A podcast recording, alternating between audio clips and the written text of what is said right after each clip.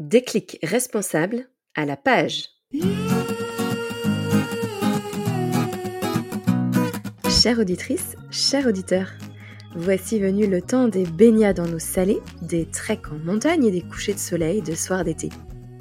Le podcast ne fait pas exception et s'accorde une pause avant la rentrée.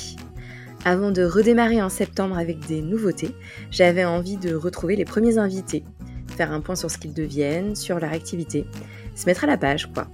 Et comme je suis actuellement sur répondeur, comme toi j'imagine, je leur ai demandé de me laisser un message vocal pour ce premier épisode hors série, je te partage le message de Ferriol Lespinas, experte en sobriété éditoriale, que j'avais interviewé dans l'épisode numéro 2. Je suis Perrine Tanguy, j'anime le podcast Déclic Responsable pour sensibiliser aux différents impacts du numérique. Et là, maintenant, tout de suite, sans plus attendre, je te souhaite une très bonne écoute.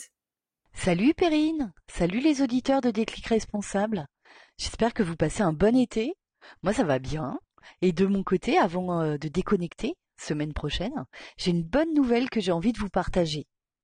J'ai sorti un bouquin qui s'appelle Sobriété éditoriale, 50 bonnes pratiques pour éco-concevoir vos contenus web. L'objectif du livre, c'est proposer des bonnes pratiques pour rédiger des contenus faciles à produire côté producteur de contenu et faciles à comprendre et à utiliser côté internaute.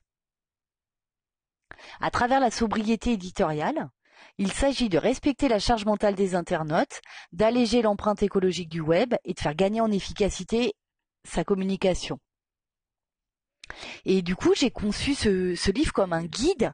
En fait, j'ai repris le modèle des fiches des 115 bonnes pratiques d'éco-conception web, pour ceux qui connaissent. Et sur chaque fiche, j'ai indiqué sa facilité de mise en œuvre et sa capacité à réduire la charge mentale. Bien sûr, chaque, fiche comprend une description, un exemple si possible, et des recommandations de mise en place.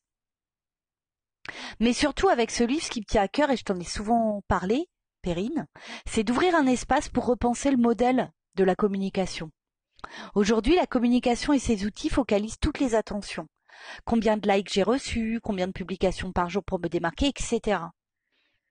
Et à trop vouloir marquer l'attention, divertir et faire rêver les publics, on oublie totalement le sens originel du mot communiquer, c'est rendre commun. Et l'invitation de la sobriété éditoriale, c'est vraiment repenser la relation à la communication, la place qu'elle occupe dans notre quotidien. En plus du respect de la charge mentale, il y a un autre aspect qui me tient à cœur, il concerne l'empreinte environnementale du numérique. T'en parles souvent sur ce podcast et t'as invité des gens super intéressants sur le sujet. Et on le sait, le numérique pollue et sacrément. En plus, son utilisation est soumise à la disponibilité de l'électricité et des métaux rares qui composent nos terminaux numériques. C'est des ressources qui sont disponibles aujourd'hui, mais qu'en sera-t-il demain? On ne sait pas.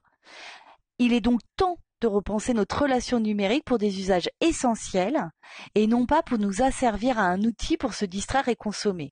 Voici une autre invitation de la sobriété éditoriale. Envisager des manières de communiquer alternatives. J'espère qu'en tout cas cette présentation vous aura donné envie d'en savoir un peu plus sur le bouquin. Vous pourrez retrouver un site, des informations dans un site qui s'appelle sobriété-éditorial avec un e.fr. Et d'ici là, je vous souhaite un super bon été. Merci pour votre écoute. À bientôt.